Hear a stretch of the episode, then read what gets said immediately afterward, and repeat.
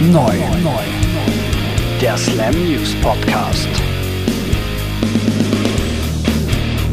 Serge Frontmann und Mastermind von System of a Down und Rage Against the Machine Gitarrist Tom Morello ziehen gemeinsam durch die Staaten. Nicht nur politisch befinden sich die zwei Köpfe der gemeinnützigen Organisation Access of Justice auf einer Wellenlänge, beide versuchen sich derzeit auch als Solokünstler. Morello hat sich dabei das Pseudonym The Night Watchman zugelegt. Eine Tour von Tankian featuring Morello durch Europa ist leider noch nicht in Aussicht. Letzterer wird im Jänner vorerst einmal mit Rage die Fans in Australien und Japan beglücken.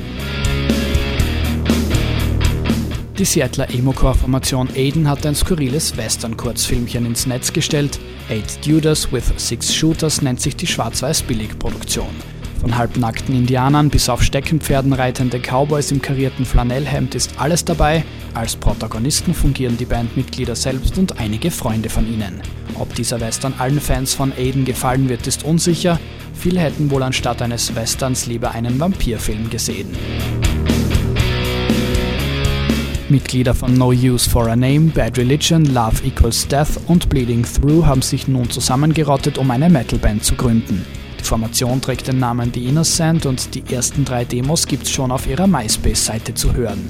Als Thrash-Metal-Sänger übt sich Brandon Schipatti von Bleeding Through und den Bass zupft Ryan Sin, Ex-Bassist von Tom DeLongs Angels and Airwaves.